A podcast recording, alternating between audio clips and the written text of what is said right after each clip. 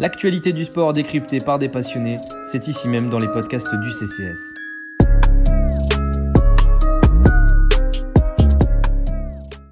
Hissez les banderoles, armez vos bâtons et abaissez le pont-levis pour entrer dans le palais des glaces du CCS, le podcast consacré à l'actualité de la LNH.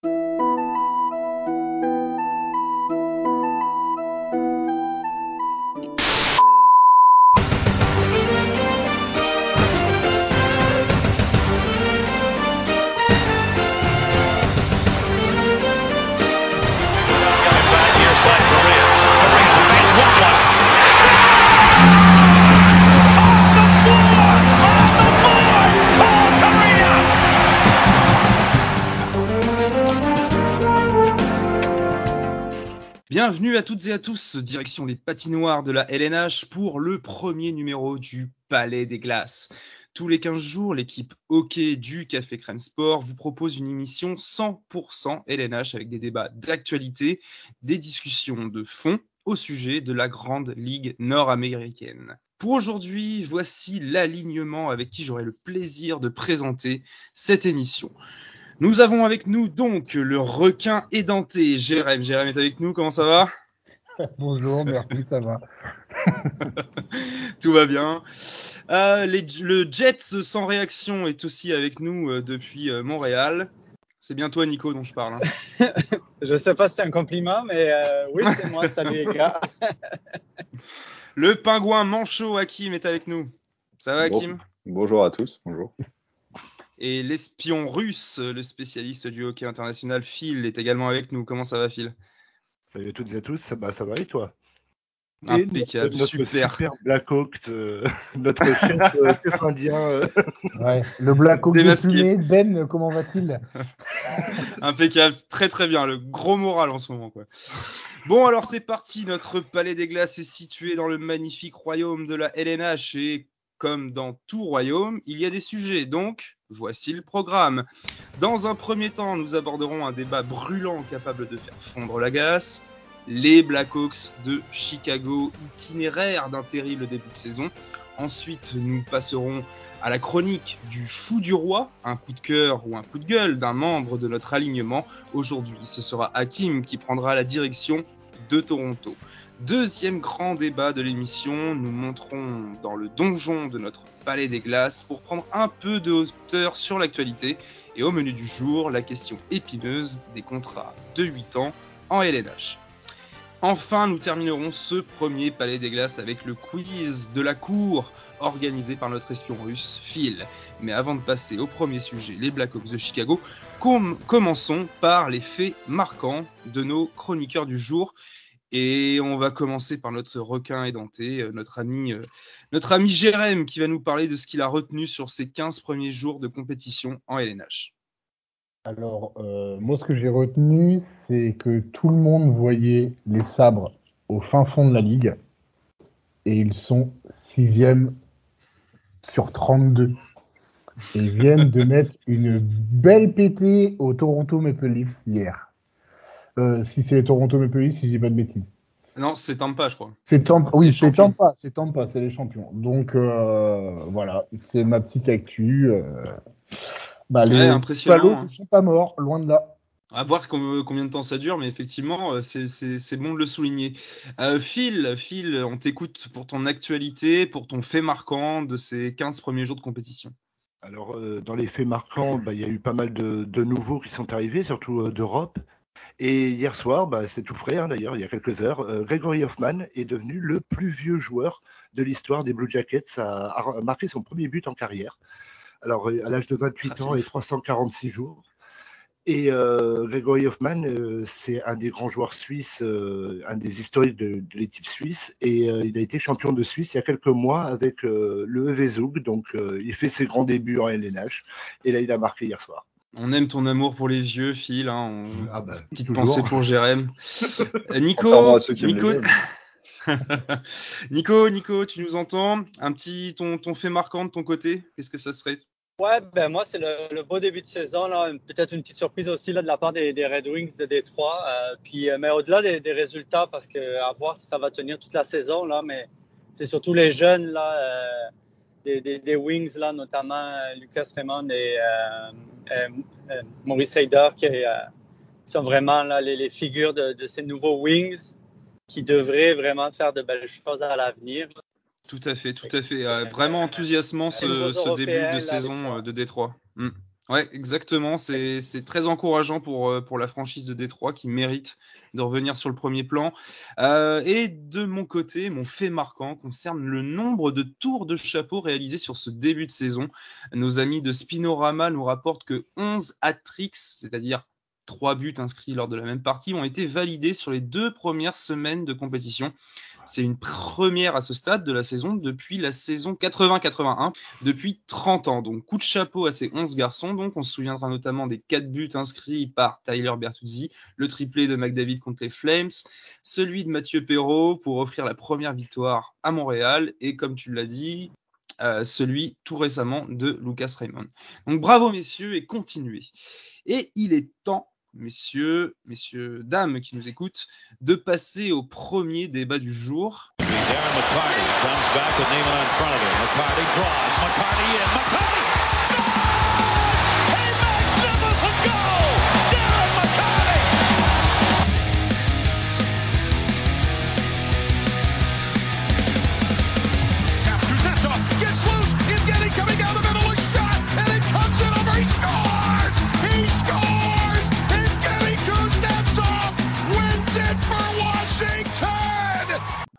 qui, qui fait pleurer mon petit cœur euh, de fan des Blackhawks de Chicago. Mais il faut constater quand même que c'est une catastrophe ce début de saison des, des Blackhawks de Chicago. Dans un premier temps, on va essayer de regarder comment, qu'est-ce qui explique la débâcle des Hawks sur la glace dans un premier temps. Et puis après, on, essaiera de prendre davantage de hauteur et on regardera si on peut essayer de tracer un historique et on parlera probablement de Bowman, le general manager, pour, euh, pour euh, ces différentes décisions. Hein. On, va sûrement en parler très rapidement. Juste en quelques chiffres, je vous les donne comme ça, la débâcle euh, des, des Hawks. Alors, bilan après six rencontres, zéro victoire, cinq défaites, une défaite en prolongation, donc un seul petit point récolté en six rencontres. C'est un pur désastre. Seuls les attendus Coyotes tiennent le rythme de Chicago en dernière position de la ligue. Euh, le pire départ de la franchise, encore pire que le départ euh, lors de la saison 99-2000 avec leur terrible 0-4-4 en 8 matchs.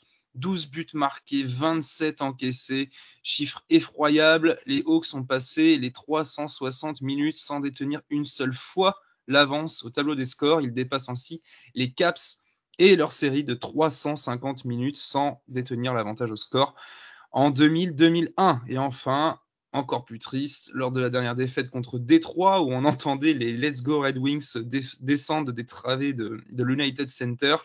C'est la fin d'une longue série euh, de matchs à guichet fermé, une série qui aura duré donc 535 matchs, terrible. Qu'arrive-t-il à Chicago?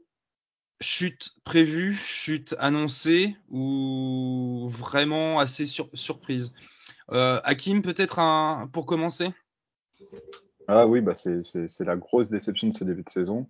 On, le dit toujours, il ne faut pas se fier à, des résultats en début de saison. Il y a beaucoup d'équipes. En plus, on l'a vu que cette année, euh, beaucoup de surprises. Euh, on a vu Buffalo, comme l'a dit Jérémy dans, son actualité, qui est devant.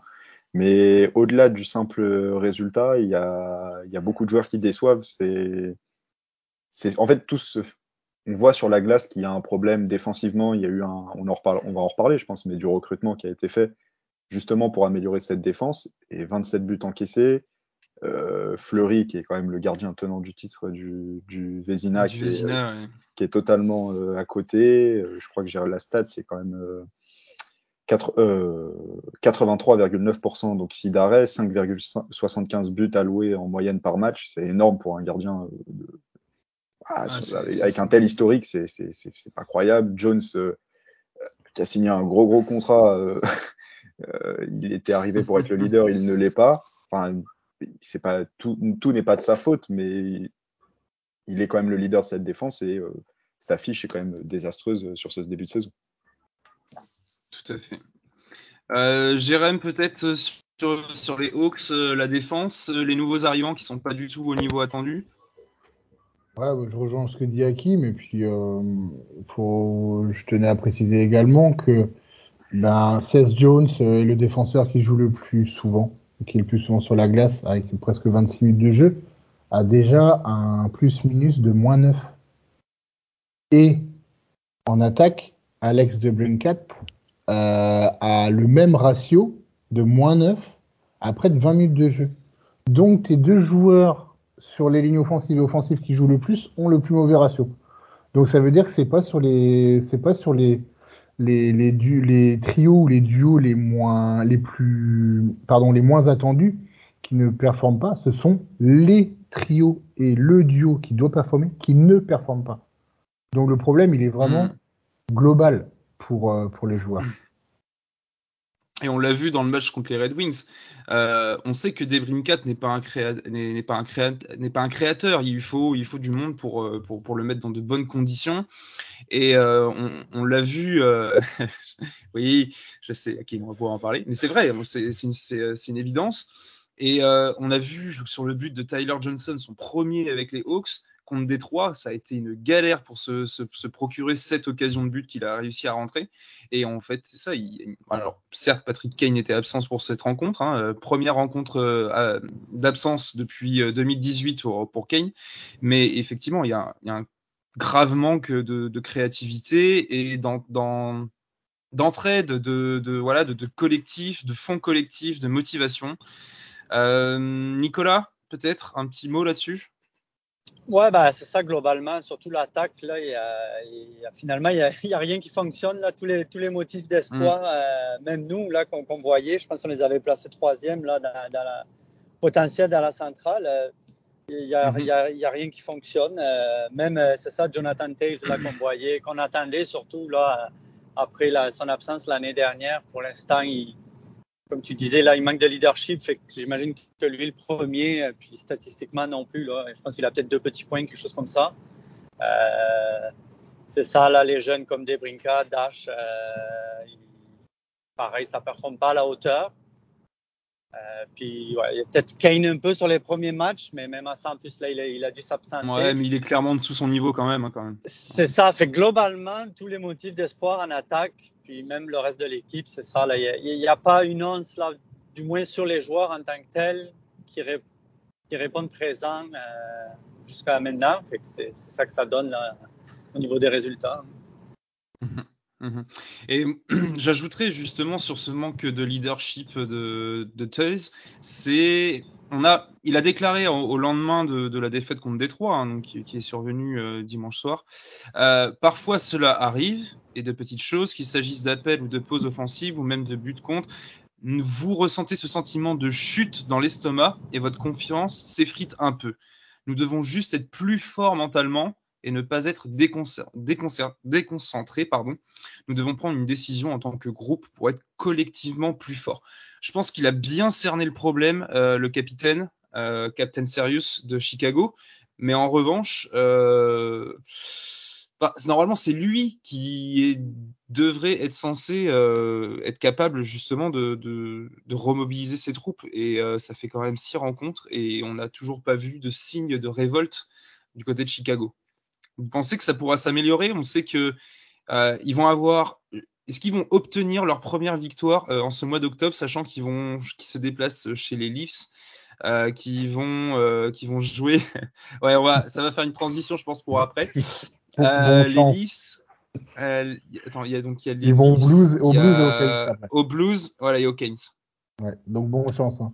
Et non, mais Ouais. sur, sur Jonathan Toews, est-ce que son message passe encore dans le vestiaire auprès des jeunes Avec son année, Après, et ah, d'absence? ouais. Bah, normalement, oui, quand même. C'est Bah quand ouais, même le- c'était l'image de la franchise ces dernières années. Ouais. Si, si les jeunes, en plus, il les a vus, quoi. Enfin, je veux dire, euh, c'est des jeunes avec qui il a un petit peu joué et qui sont arrivés il y a 3-4 ans. Ils savent qui c'est, quoi, dans le vestiaire. C'est, euh, Ouais, mais je sais pas, tu vas aux Sharks, tu vois, c'est qui. euh, tu vois les leaders tout de suite. Tu vas pas aller contredire. Euh, Ouais, ouais, ou- c'est sûr. Non, non, mais quand je, quand je parle de. C'est pas qu'il y a, il y a du bisbis entre Toews et les jeunes. Est-ce que son message, est-ce que son leadership diffuse encore au sein du Mm. vestiaire? Est-ce que Ça- cette année ça- blanche l'a pas un peu emprunté euh, justement sur le plan mental et qu'il il a un peu plus de mal à faire euh, passer ses, euh, messages, c'est possible aussi. Hein. Parce que comme tu dis Ben, moi, Mister Serious, donc, mais déjà, lui, il reprend au bout d'un an d'arrêt, voire plus. Donc déjà, de lui-même, il doit relancer la machine.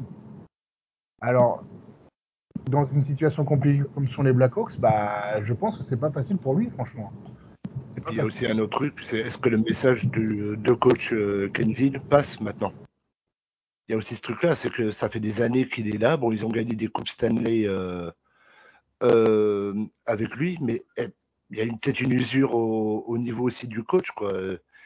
Et euh, bah, il y a des, nouvelles signatures. Donc, quand on avait vu Fleury qui va qui a signé à Hawks, on a fait bon. Alors là, euh, attention, c'est la grosse équipe et c'est des mecs qui, qui livrent pas. Donc derrière, bah.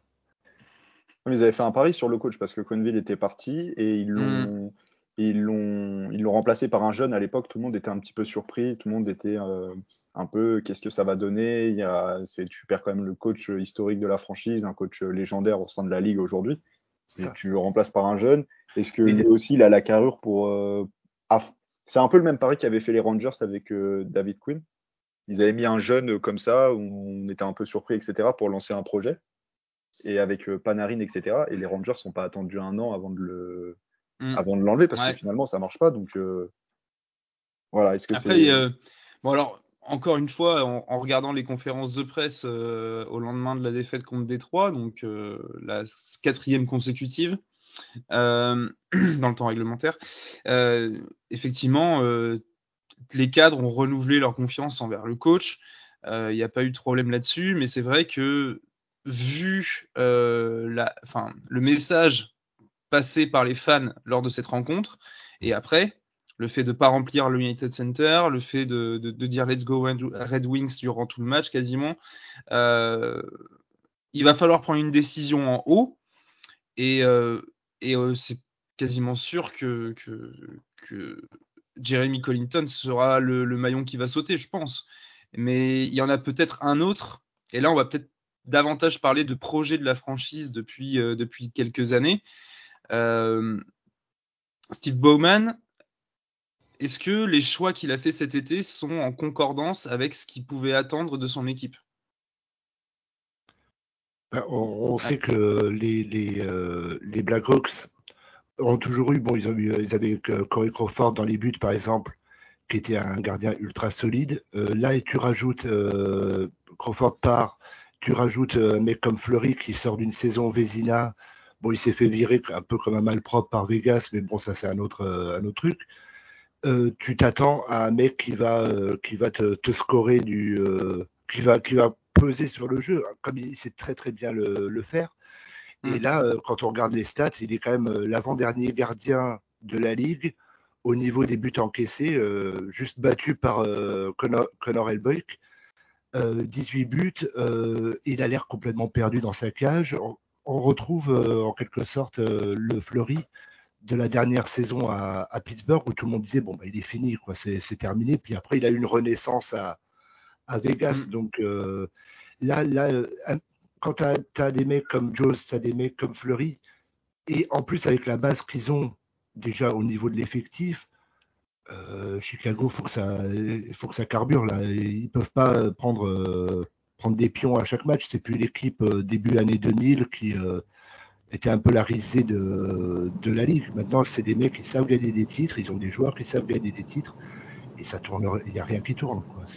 Mais après, mais après le, le, côté euh, fleuri, c'est que moi, je, enfin, on en a parlé un petit peu l'autre jour, ce que je disais, c'est qu'il y, a, il y a eu cette histoire au début où il est arrivé, où il voulait pas être là.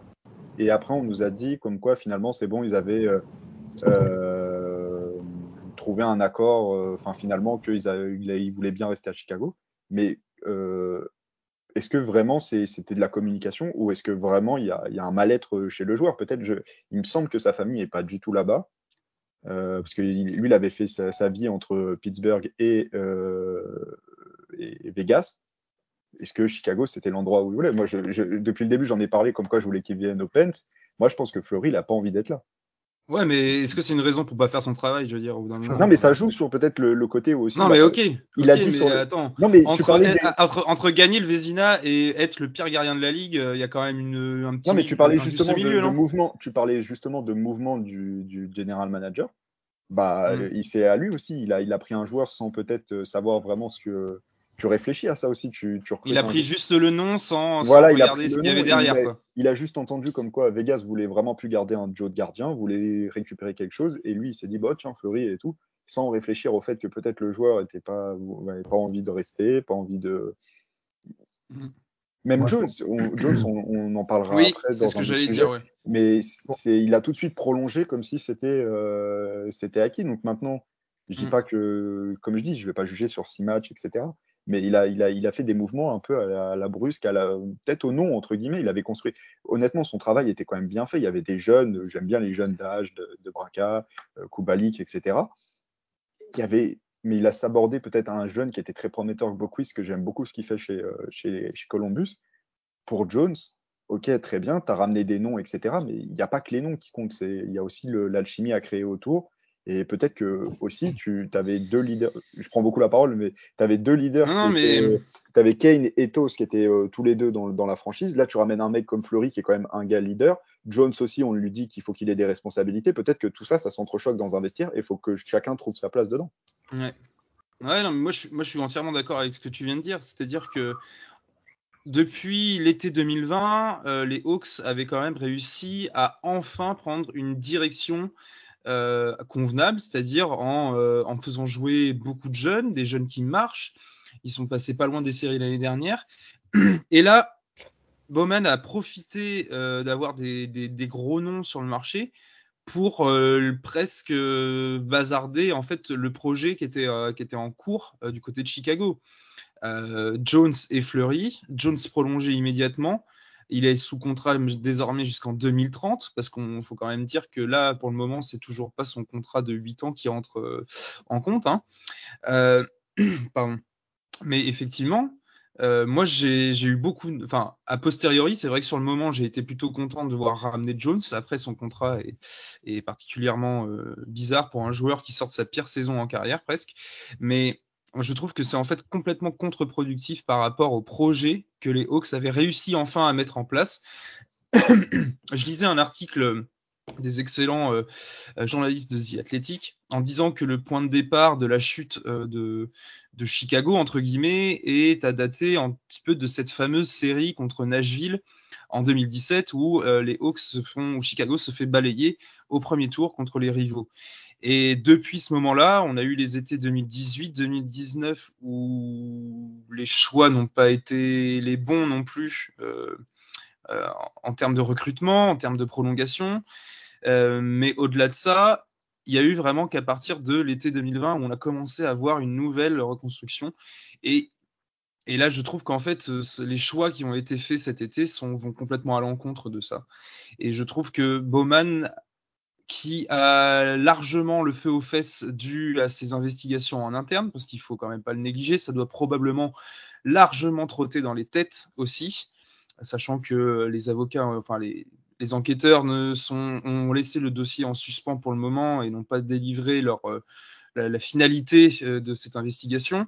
Euh, mais Bowman est clairement l'un des premiers visés en tant que, que directeur et qu'il est toujours en place et que je personnellement, je pense que le fait d'avoir réussi à avoir deux gros noms comme Seth Jones ou Marc-André Fleury fait partie de sa politique personnelle pour garder, euh, pour garder la tête haute dans, dans la chute de, de, ce club. Quoi.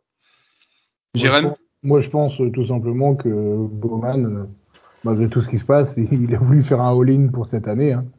Les gars, ouais, tout. Mais hein. je pense qu'il a des intérêts personnels en fait. Dedans. Ouais, ouais, mais faut pas aller. Pour moi, faut pas aller chercher beaucoup plus loin non plus. C'est que Tateuse et, et, Kane qui sont bon euh, quasi en fin de carrière. Il y a une, coupe, une dernière coupe Stanley à aller à aller choper. Bah voilà, tu les entoures avec des mecs d'expérience parce que tu avais que des jeunes autour de tes deux cadres. Bah, le mmh. fait est qu'au bout de six matchs, ça marche pas. C'est tout. Ah, mais Cade, en voilà. plus, Après... c'est censé être un bon buteur. Enfin, c'est l'un des meilleurs buteurs quand même de, de, sa génération. Et cette année, il est à 4,2% d'efficacité devant les filets. Ouais, mais c'est très peu, quoi. Il est, il est ça, ok, il est leader ça en peut arriver.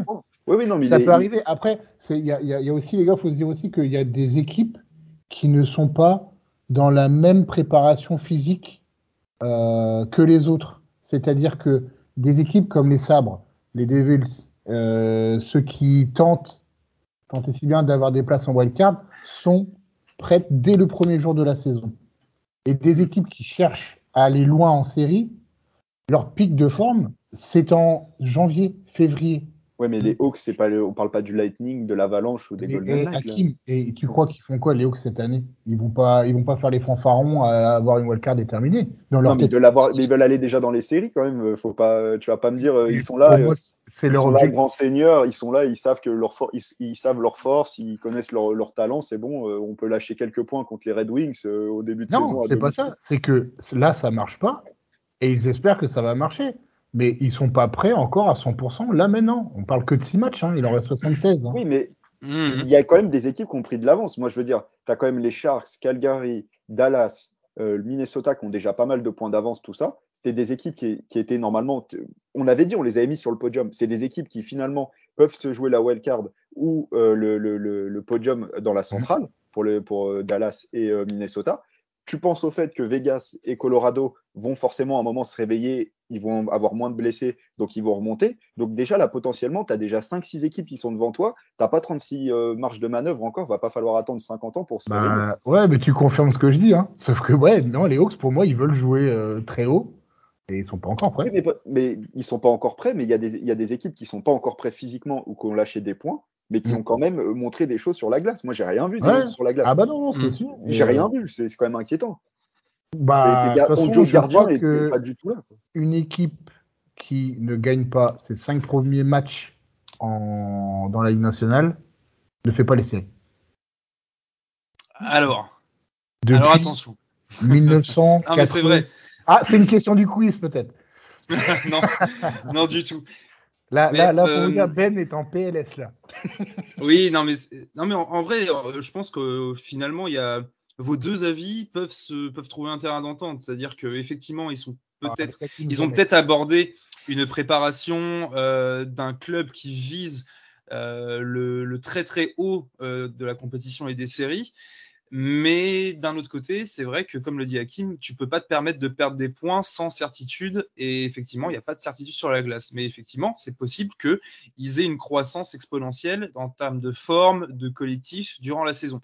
C'est une, c'est une hypothèse. hein. On parle quand même, effectivement, de, on n'a que six matchs de visionnage En plus, comme- moi, je me rappelle, il y a deux ans, c'était l'Avalanche qui perdait beaucoup au premier tour et qui avait dit, enfin non, qui performait beaucoup en série, euh, en saison régulière, pardon, et qui euh, n'arrivait pas à passer le- la, la première étape. Euh, Sakic a dit quoi? Il a dit on a changé de tactique maintenant. Notre but Mhm. c'est de- d'être plutôt en mode euh, pas, pas très rapide au début, et à la fin, euh, trois, un mois avant, on commence à mettre la machine en route, inarrêtable, ça passe les, les tours, etc. Mais c'était l'Avalanche, il y avait eu déjà du passif et on avait déjà vu des bonnes Oui, choses. oui, il y avait un Hawks, là, quand même, on est sur, un, on est sur un, nouveau, un nouveau groupe. Alors, on va me dire intégration, etc. Mais on est sur un nouveau groupe. On s'attendait à ce que, quand même, les mecs mettent tout de suite la, la machine pour dire bon, on est là. Moi, je suis, je suis un peu Mhm. dessus. Qui, qui te dit qu'ils n'ont pas vu euh, leur escouade de jeunes un peu trop forte par rapport à leurs ambitions? Il y en a un ici qui a dit que, euh, que Debra Non, non, mais franchement. Et après, après Non, mais- gars, non, mais en attaque, ça marche pas. Donc, tu- Mais Kirby donc, Dash tu n'est marques pas, pas, non plus au rendez-vous. Hein. tu- ouais, voilà, non, mais Voilà, tu oui, marques non, pas en attaque, donc tu as plein de revirements. Donc, tu mets ta défense dans le rouge, Tu qui elle-même n'est pas encore rodée avec son, son défenseur star, entre guillemets, Seth Jones. Donc, tu n'as rien. Qui doit qui- protéger un gardien qui est Voilà, pas à l'aise. qui fleurit, qui vient d'arriver, on ne sait pas dans quel état d'esprit il est. Donc rien ne marche en attaque, rien ne marche en défense. Et Fleury, il prend la misère. Donc Mais- moi, regardez son but.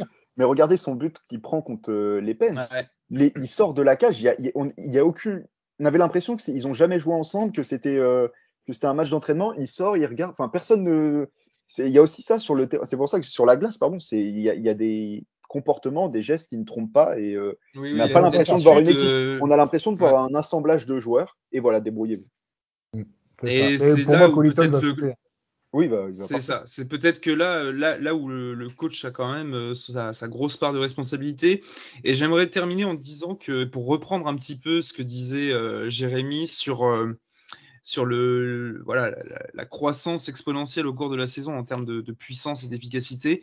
que ça soit Dash, Dehan, Teuse, Kane et tout, ils ont tous repris l'exemple des Blues de Saint-Louis en 2019 qui ont enterré complètement à Noël qui étaient au moins 2-3 places avant les séries et qui sont allés chercher la coupe derrière. Donc pour eux, c'est leur objectif. Donc effectivement, je trouve que c'est clairement un outil de communication simple à utiliser, un contre-exemple parmi tant d'autres. Mais en revanche, c'est vrai que avoir cet objectif-là, un petit peu, de, jaillir des, bas-fonds, comme pourrait faire un, Kraken, euh, ça peut être euh, un objectif euh, du, pour, Chicago qui doit absolument essayer d'aller chercher cette première victoire. Peut-être la première victoire va les, Non, je veux juste dire, la première victoire va peut-être. Ça peut être un déclic. Ça peut, être, un déclic. Raison, et je, pense qu'on en a terminé sur Chicago. Il, reste à, il nous reste à voir un petit peu. Ouais, tu veux dire quelque chose, Phil, peut-être? Je t'en prie. Je, peut je peux peut-être parler à ça. Oui, Nicolas. Ben, je ouais, non, euh, ben, peut-être dans les points positifs, là, juste en terminant, euh, au niveau des unités spéciales, là, je pense qu'ils sont quand même dans le top 10, autant en, supériorité qu'en infériorité numérique. et qu'il y a, il y a quand même du positif à ce niveau-là, puis ça prouve bien que le problème, c'est à, 55. Fait que s'ils arrivent à régler euh, l'organisation de ce côté-là, peut-être qu'ils seront capables de. Ouais, c'est vraiment à 55 que, que ça pêche. Et euh, j'aimerais juste du coup dire que la première victoire des Hawks serait peut-être contre une équipe dont on va parler tout de suite, dont Hakim va se faire un plaisir de parler tout de suite. Euh, c'est l'heure du fou du roi dans le Palais des Glaces. Euh, puisque la première victoire des Hawks pourrait intervenir contre une équipe qui se nomme euh, Toronto. Et je laisse Hakim euh, nous parler des Leafs, ses meilleurs amis. Flyers looking to respond. Just destroyed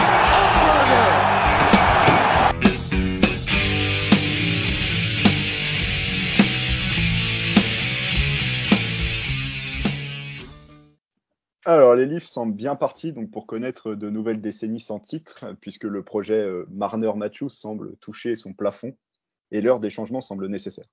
5 points en 7 matchs. Une performance qui peut satisfaire un fan des Sharks, mais pas un Torontois. Pourtant, c'est bien le bilan des Leafs aujourd'hui. Au-delà des chiffres, c'est bien le jeu proposé par les, euh, par les hommes de Sheldon Keefe qui pose problème. Aucune intensité, des attaquants pas concernés, une défense aux abois et des fans mécontents. Voici le climat qui règne autour de la franchise. Dans n'importe quelle autre équipe, ce début de saison ne serait pas alarmant. Regardez l'Avalanche, le Lightning, un bilan à peu près similaire, mais personne s'inquiète des résultats. Tout le monde pourtant connaît la capacité de ces deux têtes d'affiche à se relever, d'autant que ce début de saison est placé sous le signe de la préparation. À Toronto, la tolérance est moindre avec des contre-performances qui s'enchaînent d'année en année. Des bonnes régulières avant de tomber au premier tour des séries. En ce début de saison, ils ne semblent pas du tout concernés. La dernière humiliation en date, une défaite contre les Penguins d'AHL, qui sont parvenus à inscrire 7 buts contre les hommes de Sheldon Keefe. Marner et Matthews cumulent 2 points en 11 matchs disputés à eux deux. C'est moins qu'Evan Rodriguez, le premier centre de Pittsburgh ce soir-là, auteur de 5 points depuis le début de saison. Pourtant, à eux seuls, ils représentent 27,8% de la masse salariale de Toronto. Kyle Dubas a sorti le portefeuille rapidement pour ces deux stars, mais ils n'ont jamais réussi à faire passer le cap à cette franchise. Ils ont surtout empêché l'équipe d'avoir de la profondeur sur les deux derniers trios et d'avoir une défense digne d'un prétendant au titre. D'année en année, des joueurs ont été sacrifiés. Ça a commencé par Kadri, puis Kapanen, ou encore récemment Heyman qui est parti chez les Oilers. Aujourd'hui, faut-il aller plus loin pour Kyle Dubas? Si les Leafs sont dans une situation contractuelle aussi compliquée, c'est en partie de sa faute. Il a préféré donner des gros contrats au détriment d'une équipe plus équilibrée. Le résultat, aucun premier tour passé. Le pire, le CH est parvenu à atteindre les finales avec un effectif sans grande star, tout en procurant du plaisir aux partisans. Alors qui est en danger si les résultats ne reviennent pas? Kyle Dubas a les mains liées, avec peu de possibilités de mouvement. Échanger Marner ou Matthews mettrait fin probablement à son aventure à la tête des Leafs. Alors, Sheldon Keefe pourrait être la victime collatérale de toutes ces erreurs de gestion. Comme toujours, l'entraîneur est le bouc émissaire au problème d'une franchise sans que les joueurs et le DG ne se remettent en cause. Après Michael Babcock, l'histoire semble se répéter avec un Sheldon Keefe déjà sous pression. Merci, merci Hakim. Euh, bon, bah, je pense que ça a le mérite d'être clair. Euh, et puis moi, je, personnellement, je suis assez d'accord avec euh, ce que notre ami Hakim a dit. Est-ce que vous avez une réaction, euh, messieurs? Euh, la, la, la, la petite pique pour les Sharks, là, c'est hein. Eh, Jusqu'en 2019, euh, il y en avait plus d'un qui faisait, euh, qui faisait dans leur froc en Si, voyant les si requins. on a des fans des Sharks qui nous écoutent, j'ai rien contre vous. C'était juste C'est juste contre Jérémy. Mais, ouais, non, voilà. T'as bien parlé du Canadien, donc moi, ça me, ça me va. Voilà, j'ai compensé. Non, non, mais je suis d'accord avec Hakim, avec sa chronique. hein. Oui, On et puis demande- je pense que ça lance parfaitement le dernier, le deuxième euh, débat de notre émission, euh, puisque nous allons nous attarder sur une question quand même épineuse, sur la question des contrats de 8 ans en LNH.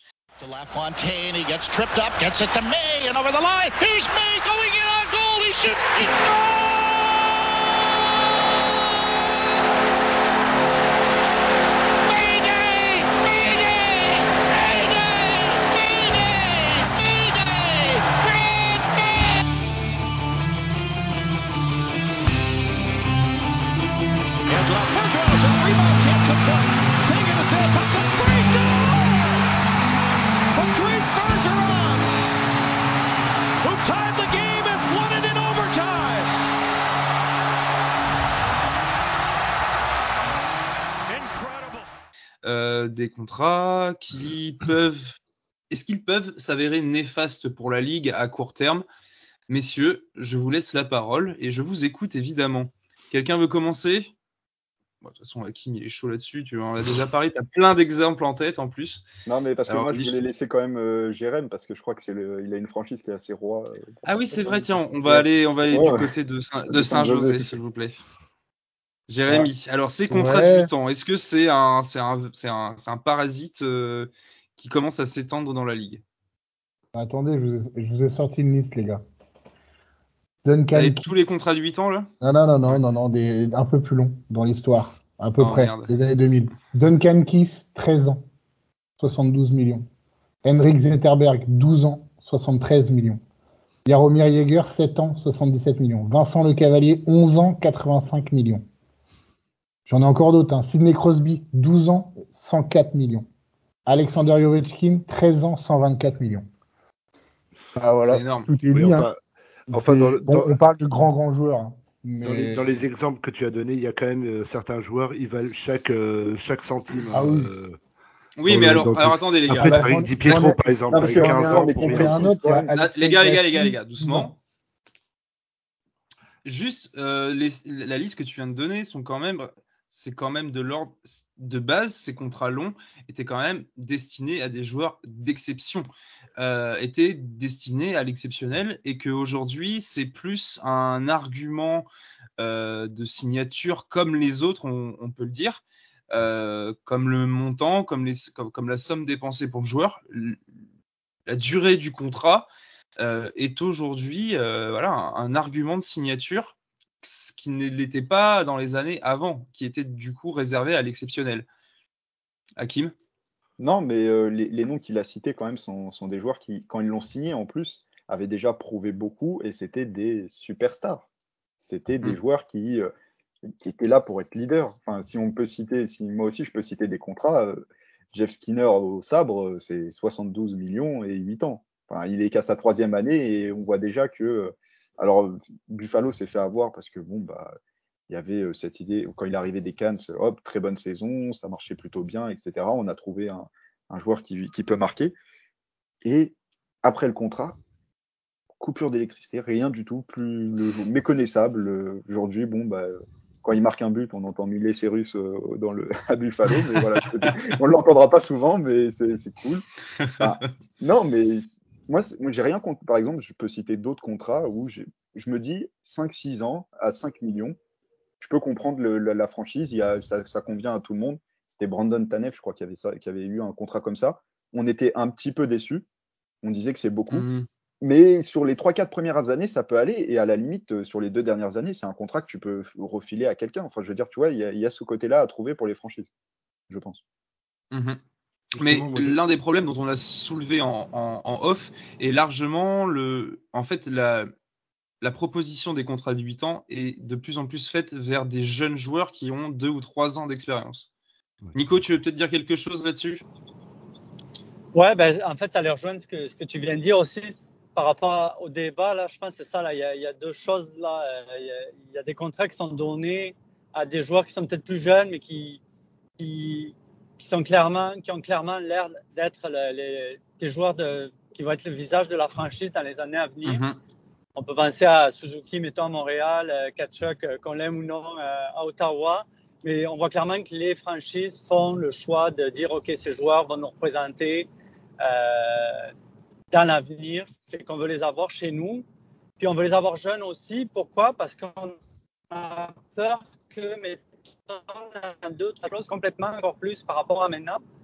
Et que finalement, ils coûtent beaucoup plus cher en, en argent pur là, que ce qu'ils pourraient coûter maintenant. Là. Fait que c'est comme s'il y avait un choix à la fois de, de visage de franchise et de, euh, de compromis financier, si on peut dire, là, Mhm. par rapport à, putain, à plus long terme, mais moins cher rapidement. Là, ce qui peut avoir aussi, ce qui peut être une bonne stratégie sur la, la masse salariale. Ceci étant dit, après, on a des joueurs qui sont pas nécessairement des, euh, mettons, des, des franchise players euh, pour les, des franchise players pour l'avenir, mais qui sont quand même signés à, à gros coûts. Là, on parlait de cette John Stanto qui est arrivé, euh, qui, qui est un grand joueur, mais qui arrive dans l'équipe. De suite, on lui donne 8 millions, euh, 8 ans, pardon. Euh, Zach Hyman aux Oilers, c'est pareil, il arrive, bim, 7 ans. Euh, certes, c'est des joueurs qui ont prouvé des choses, mais la configuration n'est pas du tout la même. Fait que là, on fait le choix de se lier avec des joueurs qui euh, restent à prouver leur valeur dans l'équipe, un peu comme Skinner, comme a mentionné aussi euh, Hakim. Il est arrivé euh, de- des Kings puis à Buffalo, puis une fois son contrat signé, euh, la porte était fermée. Des... Oui, C'est ça. il y a comme Parce que comme- deux, Je te donne la parole juste après, ré- J'ai réagi à ce que dit Nico. Effectivement, je, comprends tout à fait le fait que les franchises souhaitent en fait sécuriser leurs jeunes joueurs le plus rapidement possible, en estimant leur potentiel et en estimant le fait qu'ils ils aient fait un bon un bon coup dans deux ou trois ans. Je pense que c'est clairement la stratégie de la plupart des franchises qui donnent ces, ces gros contrats à Suzuki, Kachuk et, et- et compagnie. Mais euh, c'est une énorme prise de risque, il faut l'avouer, et il y en a beaucoup qui se sont révélés euh, être néfastes pour la franchise. Phil, je t'en prie. Justement, deux, deux petites choses, c'est que dans le cas de, de Suzuki euh, à Montréal, lui, il, a- il avait été interviewé par rapport à ça. Il a dit c'est un peu comme jouer à NHL Mhm. 20 et je peux me donner le contrat que je veux. Et c'est vrai que pour un jeune joueur qui, bon, il a du talent, ça, il n'y a aucun problème. Je me demande derrière, est-ce que le Canadien de Montréal n'a pas voulu euh, le protéger en donnant un gros contrat comme ça Mhm. euh, pour éviter d'avoir une, une situation à la, à la Côte Canemi Mhm. où euh, ils se sont fait, ils, se- ils ont pas, ils ont pas égalé l'offre de, de Carolina. Le mec, il est parti. Donc, et bon, il est revenu à Montréal avec Carolina et puis il s'est fait accueillir de la manière la plus. En marquant euh, un but, quand même. en marquant un but, mais en se faisant insulter. il savait très bien à quoi Ah s'attendre. oui, il l'avait dit. voilà, Mais euh, je me demande, euh, est-ce qu'ils n'ont pas euh, pris peur de se dire, attends, un mec, on nous a piqué un jeune comme comme Mais moi, je pense que c'est et de, la- mettre. de la pure panique, de toute façon, ce genre de contrat, dans le sens. Mais c'est aussi la loi du marché en NHL. C'est-à-dire que si la franchise ne propose pas euh, un tel contrat à l'un de ses futurs jeunes joueurs très prometteurs, il va partir. Parce qu'il est sûr de trouver dans une petite franchise, dans un petit marché, largement euh, de quoi euh, convenir à ses attentes en termes de salaire et en termes de, sécurité, parce que effectivement, les huit années de contrat, c'est de la sécurité financière. Jérémy, toi qui, qui connais les, les travers des, des, gros contrats et des contrats épais, on va dire. Ouais, bah autant je comprends euh, euh, qu'on signe un contrat de 8 ans pour sécuriser un jeune prometteur comme Suzuki, Tkachuk, euh, même Barkov. Euh, je Mhm. comprends très bien. Par contre, mettre 8 ans pour un gars qui approche de la trentaine, je comprends pas. Surtout que dans Ouais. ces gars-là, euh, ce sont pas des, euh, ce sont pas des joueurs, euh, euh, de renom historique. dont tout le monde parle. Voilà, je sais pas. Enfin, moi, je suis pas un grand fan du Sean Couturier, voilà, 29 ans, il prend 8 ans aux Flyers. Je vois pas l'intérêt, franchement. Enfin, enfin l'intérêt, si, je vois l'intérêt pour les Flyers, ils se le sécurisent, mais je, je comprends pas trop cette, cette démarche-là de, de mettre des contrats hyper longs.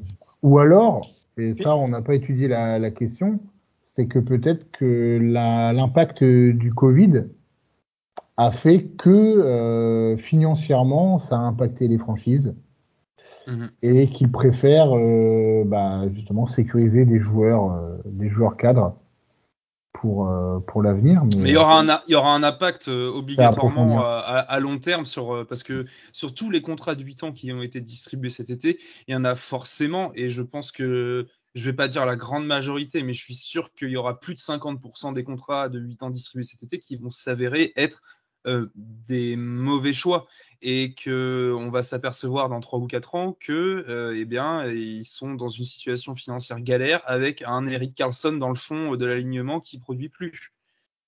Non, mais Hakim? moi, ce que je, ce que je voudrais dire, c'est qu'il y a aussi, il faut penser à ça, c'est que il y a une concurrence entre les joueurs. Moi, je me rappelle à l'époque de Toronto, Matthews avait, il me semble, si je dis pas de bêtises au niveau de la chronologie, c'est Matthews a signé son contrat en premier. Et c'est Marner par la suite, il y a eu tout pendant des mois, ça, ça a négocié Mhm. avec Marner. Il voulait pas moins que Matthews. Il y avait cette idée-là. Et regardez où sont les Leafs aujourd'hui. C'est 30% du cap utilisé par les deux, 40% avec Tavares. Et au final, pas de pas d'équilibre, rien du tout. Donc c'est et ils étaient jeunes et on n'a pas dit que c'est ils sont nuls. Regardez euh, comme on a parlé tout à l'heure de Kaprizov, Suzuki, etc. C'est- C'était des joueurs qui étaient, euh, enfin, ils ont tout pour devenir des grands. Matthews, Marner, aujourd'hui, c'est des têtes d'affiche, même s'ils ne confirment pas en série. Mais il y a cette idée de concurrence entre les joueurs, et on l'a vu tout à fait Mhm. cet été. Ah, Il a suffi que Jones signe son contrat, Macar, il a demandé, Fox, Mhm. il demande autant. Euh, je- il y a d'autres noms en tête, mais je les ai plus euh, là Hughes. maintenant, mais- Quinn Hughes, Hughes. voilà, ça Bah, temps. oui, Darnell Voilà. Nurse. Darnell Voilà. Nurse des Oilers. Oui, voilà, voilà. Tout, Il a Mhm. suffi qu'un mec signe son contrat de 8 ans et 80 millions, et hop, tout, le monde- enfin 70, et tout le monde a suivi. Ah, c'est la, la du marché. Hein. spécificité- C'est une spécificité maintenant du sport professionnel hein, de, de nos jours. hein. C'est que ce ne sont plus les franchises qui ont leur dernier mot à dire, ce sont les joueurs et les agents. hein. Ouais. Donc, euh, ce sont les joueurs et les agents qui font danser la polka Mais- au DG. Mais maintenant, maintenant euh, au, repêchage, tu, tu dis le gamin qui est là, par exemple, l'année prochaine, premier, premier choix de draft, il va demander minimum, ça va être, euh, ça va donner un, un- un niveau et en plus, là, c'est vraiment, c'est un gros coup de dé. Heureusement, heureusement qu'il y, euh, il y a- il y a les contrats recrues qui sont là quand même pour tempérer un petit peu ça. Mais comme le dit, euh, pour revenir à ce que disait, sur, ce que disait Hakim, c'est que effectivement, il y, a cette, il, y a, il y a un peu le serpent qui se mord la queue là-dedans, puisqu'on a les stars de l'équipe qui recherchent le meilleur contrat, qui sont en concurrence interne en se disant bah euh, celui-ci, je vois pas pourquoi il aurait plus que moi parce que justement, je me considère comme meilleur. Et derrière, on peut pas euh, organiser un effectif. On ne peut pas organiser des quatre lignes offensives, trois lignes défensives avec des mecs qui, qui à deux euh, bouffent 30% du cap. Et c'est un problème qu'on trouve chez les Leafs et c'est un problème qu'on trouve évidemment chez les Oilers également. Euh, des gars qui vont faire un sacrifice financier euh, pour l'équipe aujourd'hui, ça n'existe quasiment euh, plus. Et, et on se retrouve, ouais, c'est ça, avec des, effectifs complètement déséquilibrés. Il y Hakim. en a qui l'a dit, c'est euh. Et je suis pas sûr que maintenant il soit dans le même. Il y a deux ans, il y avait une interview qui était sortie. Son agent avait dit oui, on... c'est pas l'argent qui nous intéresse. Nous, on est bien à l'avalanche. Il faut faire des efforts, etc. Sauf que j'ai l'impression que ce discours, euh, je suis pas sûr qu'il Ah bah ça va un moment. hein. Euh, C'était il y a deux ans parce que c'était pas encore entré en négociation. Le, le contrat, il est, il est joli euh, cette année de McKinnon. Mais avec les contrats qui sont signés maintenant, je suis pas sûr que peut-être, à la limite, ce qu'il va dire, c'est je prends pas 11 millions, je prends 9 ou 10. Mais ça restera toujours beaucoup. Et je pense pas, Mhm. surtout au niveau de la durée, il, il, il transigera pas Mac- avec. euh, McKinnon, il a combien? Il, est, il a 6,5, même pas, 7. Ouais, Ouais. voilà. Ouais, mais Et c'est la fin de ce contrat-là. Landeskog vient de signer, lui, un contrat à 7, si j'ai bonne mémoire. Enfin, vient de signer. Il a signé ça fin juillet, je crois. Mais Euh, McKinnon, à l'époque, l'avait signé très tôt parce qu'il n'avait pas les performances qu'il avait. Il a mis du temps, lui, par rapport à des Marner ou des McDavid, à tout de suite se mettre en place, à atteindre les 100 points. Maintenant Mm. qu'il les a atteints, son contrat était rentable, mais euh, jusqu'à quand? Ouais, tout à fait. Et comment vous voyez l'évolution de, de ces contrats sur le long terme? Euh, Moi, j'ai toujours trouvé. Alors, moi, ce que j'aimerais savoir, c'est que, voilà, euh, étant également fan de NBA, où on est plus à voir des contrats max à 5 ans, pourquoi en hockey, en NHL, on, on- on va chercher 8 ans? Nico? Ben, ouais, ben, peut-être déjà une chose par rapport à ça, parce que c'est une bonne question, mais étrangement, ça a quand même réduit parce que, puis je sais plus depuis quand exactement et si ça vient vraiment de la, de la ligue ou de l'association des joueurs. Mais avant, comme l'avait dit au début, euh, Mhm. Jérém, Il y a eu on des avait plus des gros contrats contrats. de 10 ans et plus. Puis maintenant, le 8 ans, c'est le maximum euh, pour les joueurs qui est déjà dans la franchise ou 7 ans si tu signes un agent libre. Qu'il y a quand Ouais, même une réduction là, pour éviter là, des, des dizaines d'années. Ouais, mais il y a une complètement multiplication aussi. C'est ça, après, ouais, c'est vrai, là. Fait qu'après, c'est ça. euh, pourquoi euh, Qu'est-ce qui pourrait expliquer ou- je- Je pense qu'on a un peu donné toutes les, les- les raisons, mais je pense que c'est ça, les, les- la concurrence idée, que les équipes ont, ont- ont peur, là, mais Non, Phil Simplement, simplement euh, parce que c'est c'est- c'est vrai que c'était le contrat qui avait fait beaucoup discuter, euh, beaucoup parler à l'époque, c'était en 2006, quand Rick Di Pietro avait signé pour 15 ans. Et la LNH, avait, à cette époque-là, bon, avait accepté le- le- la proposition, c'était euh, un gros contrat à l'époque. Et euh, ils avaient dit ce serait bien d'éviter de faire des gros contrats comme ça parce que la santé euh, financière des équipes va vraiment souffrir. Sachant que les, Oilers, les, Highlanders à l'époque avaient euh, sorti euh, 87 millions en 10 ans, pour 10 ans euh, Alexei Yashin en 2001. Donc ils étaient un peu les grandes stars de. On balance des gros millions euh, sur des durées complètement euh, stupides. Et derrière, euh, Yashin, il n'a pas duré 10 ans à Highlanders et Di Pietro, il n'a pas fait les 15 ans non plus. Donc ils se retrouvent. C'est des équipes qui se retrouvent pénalisées sur le long terme sur un choix complètement farfelu quoi finalement et là là euh, on risque de tomber dans cette dans, retomber dans cette idée on va balancer des gros contrats à Thierry parce qu'il faut protéger son effectif.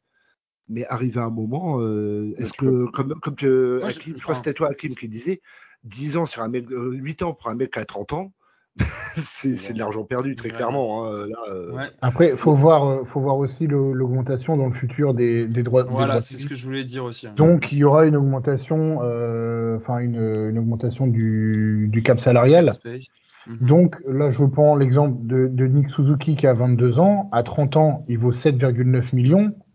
C'est pas Mais il déconnant. représentera pas la même part dans le, dans le cap Exactement. space puisque le En- cap space va évoluer. Tu te dis que ton, ça, hein. centre, euh, ton centre de 30 ans en 2029 vaut 7 7,9. C'est Ouais, pas mais quand il déconnant. va, quand il va, quand il va, le, la masse salariale va augmenter et quand lui, il aura à la fin de son contrat, il va aller chercher un, le, le- vu que ça- le, la masse salariale aura augmenté, tu auras potentiellement un contrat à 13-14 Oui, mais du, mais du coup, c'est quand même peut-être possible de réfléchir. Voilà. Non, mais ce que Non, je veux il dire, c'est à que 38 t'as- ans son salaire de 13 millions, peut-être. Il Ah, mais- signera un contrat. Non, mais je vois pas. Après, à 30 ans, tu vas pas re-signer un contrat. Enfin voilà, ça, ça va être à la franchise de décider Bah, à ce moment-là. Il a signé Mais quoi par cet contre- été Il a 30 Mais par contre, effectivement, effectivement, l'évolution du cap space euh, est probablement dans la tête euh, des, des gars et c'est- des, des franchises, et c'est pour ça qu'on a vu beaucoup de jeunes joueurs signer des contrats si longs cet été. Euh, et effectivement, ce que disait Jérém, c'est que un mec qui coûte euh, 7 millions euh, dans les 8 prochaines années, qui représente euh, 10% du, du cap space actuellement, et bien dans dans, dans, dans 5-6 ans. Je ne sais pas quand est prévue la réévaluation des droits télé, mais effectivement, il va, il va baisser. Ça va représenter peut-être euh, 7%, 6-7% du cap. Et à ce moment-là, on se dira, bah, c'était un bon coup de le signer si tôt, tu vois. Ouais, mais moi, là, je viens de vérifier juste avant, quand même, vous, pour les Oilers, vous avez Hyman, Nugget Hopkins, McDavid, Ah oui, non, mais. Draisaitl, Nurse et Cave. 51% du cap à eux 6 et euh, à Cave, tout Ah. le monde est jusqu'en 2028. hein, euh. enfin, je veux dire, c'est- donc 45% à 5 mecs. C'est Ah, kilo de l'URSS. augmenter. t'as vu le nombre, matins, ils vu le nombre de gros contrats qu'ils ont enchaînés, c'est comme les Sharks. Non, mais, mais ils n'ont pas appris de leur erreur, beaucoup c'est de ça le problème, c'est qu'ils n'ont pas appris de, les- de leurs erreurs. Mais, euh, mais ça, tu, là, ils se débrouillent. S'ils s'ils n'arrivent pas à comprendre au bout de deux, trois fois, c'est leur problème. Franchement, euh, non mais Non, mais c'est Voilà. vrai. Non, mais Non, voilà, c'est-à-dire appuient que. sur leur connerie, bah, c'est leur problème. Hein. Non, mais même une équipe euh, moi, que j'avais plaindre. loué, que j'avais un petit peu loué les, les mérites au niveau salarial, c'était les Bruns, et ils ont sorti Mac- euh, McAvoy il y a 8 ans, euh, 76 millions. Et ça, ça- c'est à ce moment-là que j'ai compris que les gros contrats étaient devenus la norme, parce que les Bruns, on a Ber- Bergeron, Oui. Pasternak, Marchand, 6-7 millions, c'était c'était donné depuis quelques années. Et Ouais. Là, d'un coup, on sort un défenseur, 8, millions, euh, 8 ans, 76 millions. J'ai fait.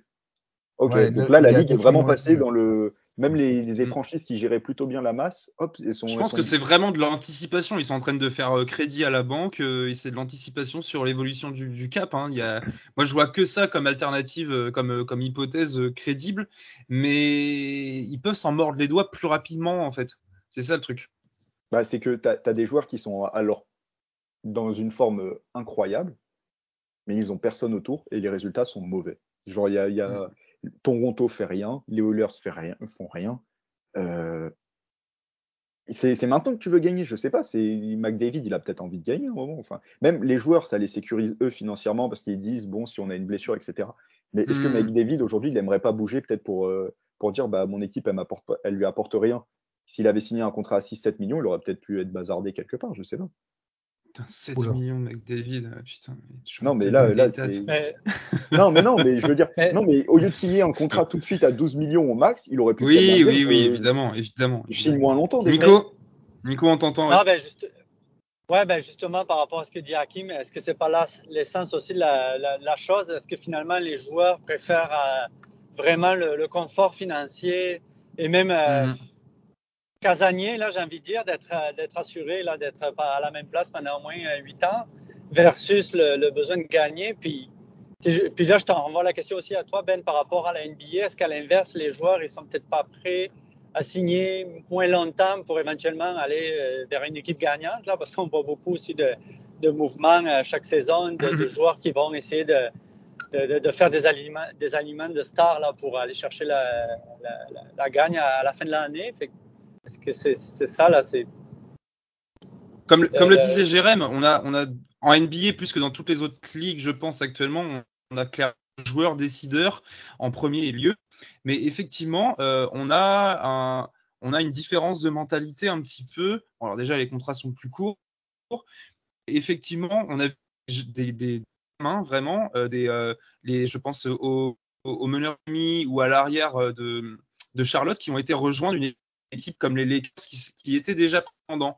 Et à ce moment-là, effectivement, on s'est, posé la question euh, pour, pour une somme euh, très minime.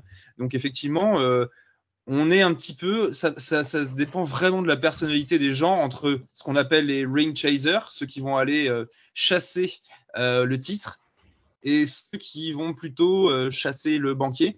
Et on pense à des après une seule bonne saison fait péter la banque et qui maintenant euh, sont euh, coup Davis Bertans du côté euh, de Washington.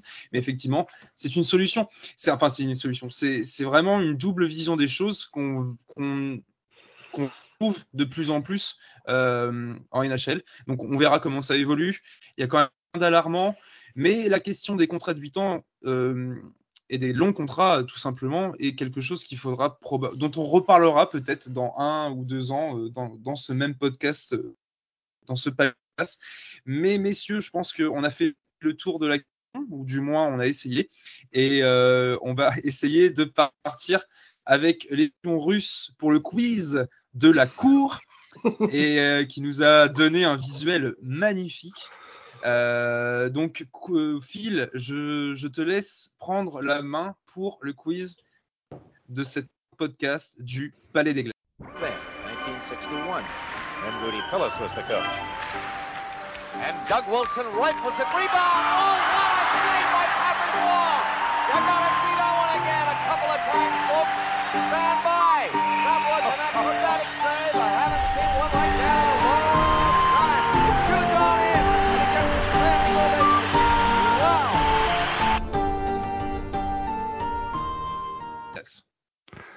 Alors, messieurs, euh, c'est l'heure du quiz. Alors, un quiz euh, comme euh, vous les aimez. hein. Vous savez que j'ai tendance à être un peu tordu dans mes questions.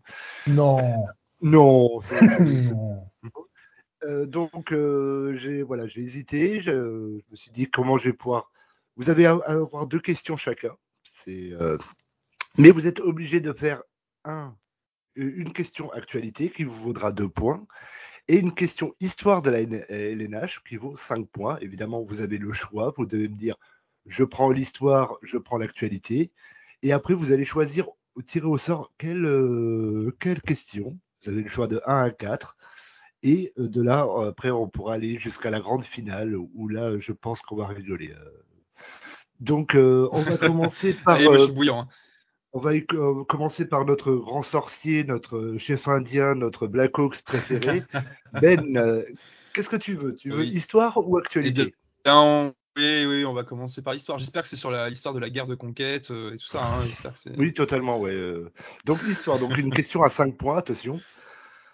Et tu as le choix entre 1 et 4. De 1 Eh à bien, 4. je vais prendre la 2. La 2. Alors, comment s'appelle le choix de draft le plus Oh là connu là. de la, du repêchage 1974 Tu as le choix entre Reggie Dunlop, Taro Tsujimoto ou Les Pierre pneus Lambert. Oui, Comme les pneus, ouais. Euh, Donc, euh, bah, Oui. Oui, Nico, tu veux parler? Tu veux m'aider? Euh, je- répondre à ta Non, Lambert. non, euh, Ouais, Ben, tu sais pas, tu sais pas, Ben. Mais non, je sais pas, j'ai dit Lambert, Pierre Lambert là. Tu dis Pierre Lambert? Oui, la troisième réponse. La troisième réponse. Pas du tout. C'était Taro Tsujimoto, qui était un joueur japonais totalement inventé par le DG des sabres de Buffalo, Punch Black, pour lui euh, Déjà. protester contre la lenteur de, de la draft et la paranoïa de la, la LNH. Euh, pour savoir, Reggie Dunlop, c'est le personnage joué par Paul Newman dans le film Slapshot, le vieux joueur. Ah, Et Pierre Lambert, Pierre un Lambert, c'est mon boucher. euh, non, c'est un personnage de la série québécoise de hockey Lancez compte. Et le, Nico, le, je crois, le faux joueur, le faux joueur des sabres, il y a encore des partisans qui le portent. euh, qui le porte, ouais, c'est le joueur le plus connu. euh, Ouais, Et il y a même, il y a même encore des, dans Numéro dans- 74. Et il y a encore dans certains endroits du, du, de la patinoire, ils mettent euh, un truc. Vous inquiétez pas, il arrive, euh, il va bientôt à débarquer, euh, alors que le mec il n'existe pas. Donc ça fait zéro point pour Ben. Oui, bon, bah ça va.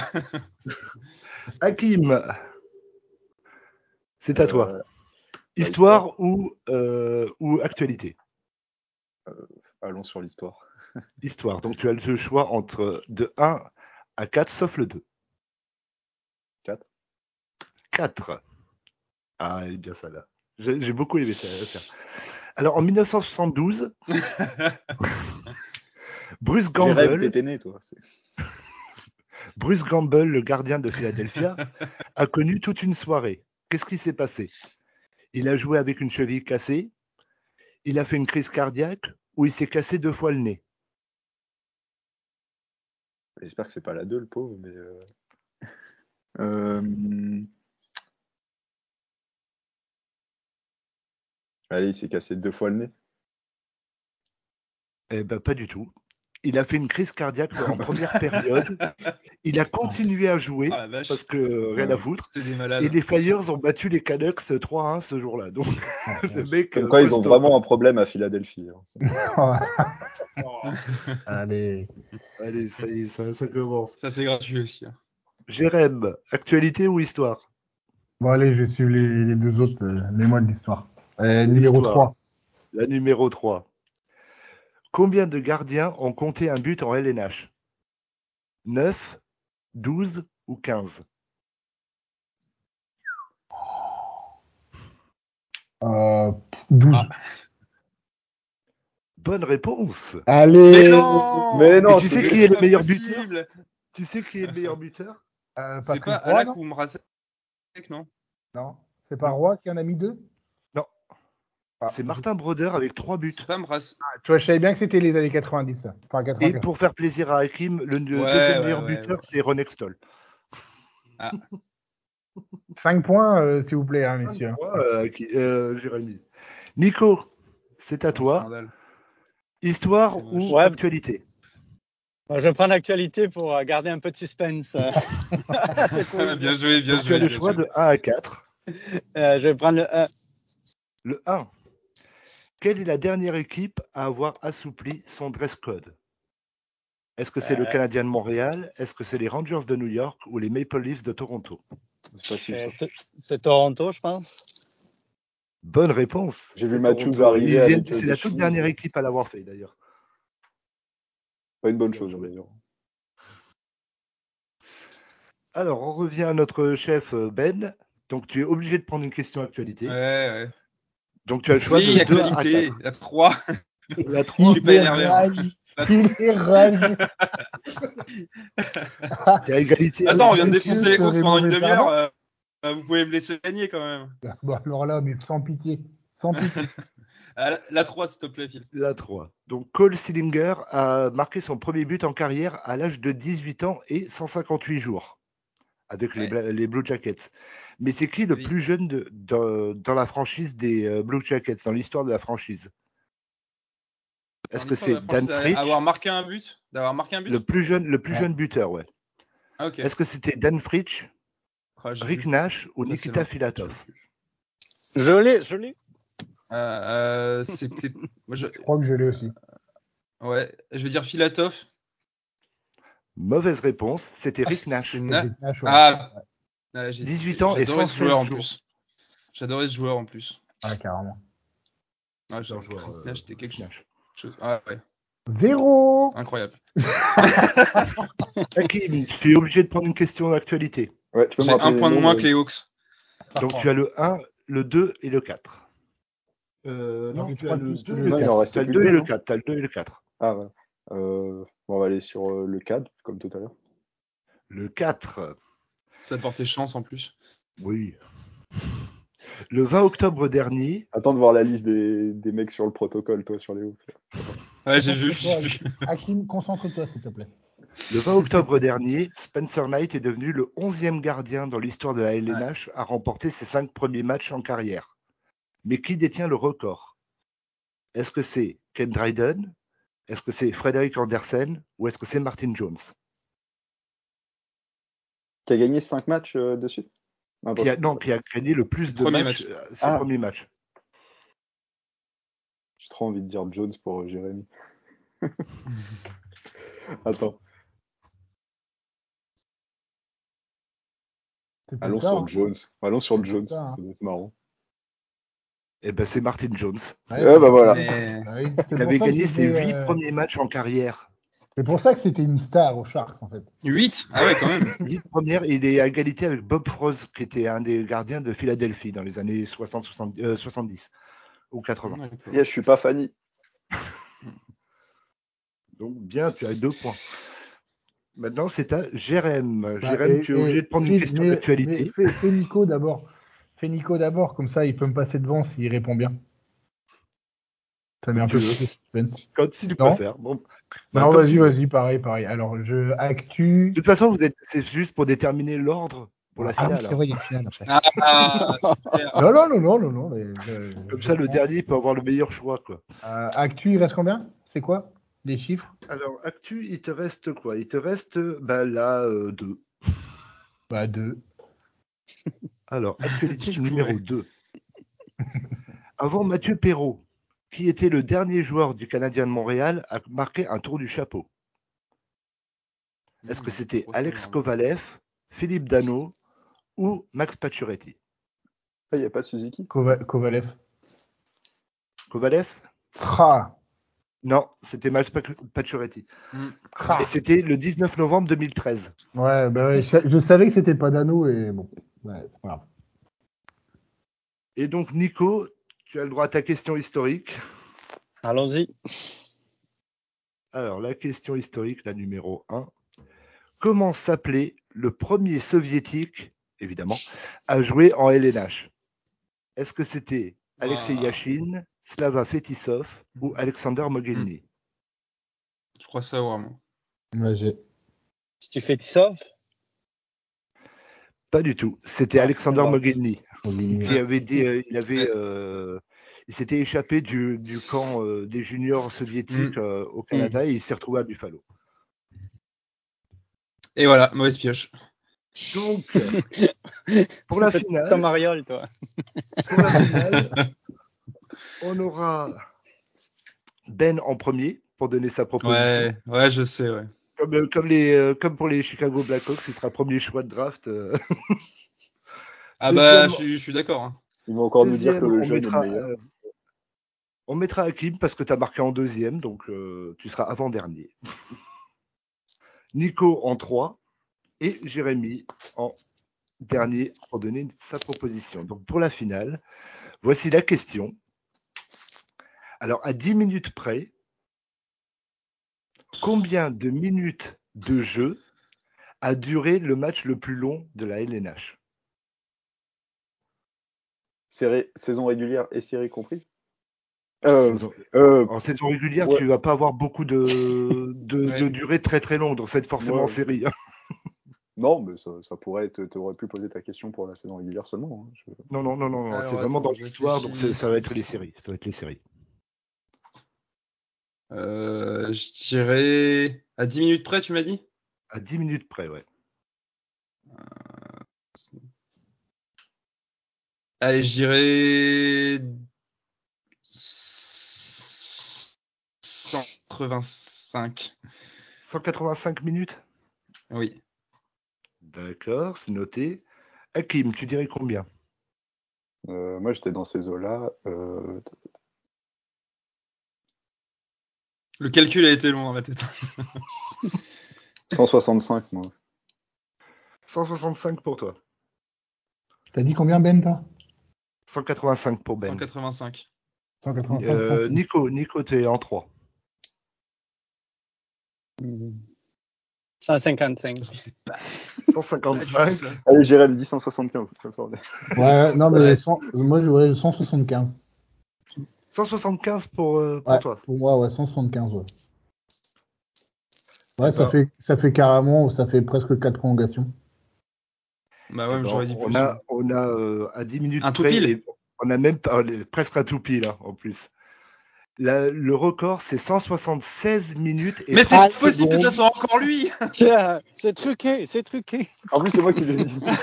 C'était le, le 24 mars 1936 dans une série, euh, dans la série, euh, la demi-finale du championnat entre les Red Wings de Détroit et les Maroons de Montréal. Euh, le match techniquement a duré 5 heures et 55 minutes hein, pour les supporters, mais le, le temps de jeu c'était 176 minutes et 30 secondes. C'est Détroit qui avait battu euh, d'ailleurs les Maroons. Le match a débuté à 20h30 et s'est terminé à 2h25 du matin. Sympa pour les, les supporters. Tellement Et ce record a été battu en 2017 euh, en Norvège. Le match a duré 217 minutes, mais comme c'est pas la LNH, bah ça compte pas. Merci, pour ce quiz tout- messieurs. Merci, messieurs. Donc, euh, Jérémy, encore une En plus, fois, moi, je m'étais euh, focalisé sur euh, Columbus euh, Tampa, là. Ça, c'était. ça- Ouais, ouais, moi aussi. Il y, avait eu, j'étais pas- il y avait eu 3 prolongues, donc euh, 60, euh, 120, ouais. Ouais. Tec- Ah, Techniquement, il- 176 il- il- minutes. Oh, tellement long. alors, Bon, quand je pense vois- qu'on en a terminé avec. euh, tu vois, il y a des matchs de baseball qui durent autant. Ouais, non, mais là, la, la, la glace, elle pas, attend de fondre en 176 minutes. quoi. Bon, je pense qu'on a, on a terminé avec le quiz. Euh, félicitations, Ouais. Rémi, euh, pour, euh, pour, pour cette victoire bien méritée. Merci à toi, Phil, pour la préparation. Merci. Nico, merci à Kim, merci à toutes euh, et à tous ceux qui vont écouter ce, ce podcast. On rappelle qu'on a tourné cette émission euh, le 26, o- 26 octobre. Il sera publié sur le site internet fxrensport.com ainsi que sur toutes les plateformes euh, de- d'écoute. Donc euh, vous pourrez le, le- le retrouver normalement dès demain. On vous souhaite une excellente journée. On se retrouve dans 15 jours euh, pour un nouveau point sur l'actualité de la H. Ah, Ciao, ciao, bonsoir. Salut À bientôt. tous. Au revoir, messieurs. Allez. Ciao, Salut. ciao.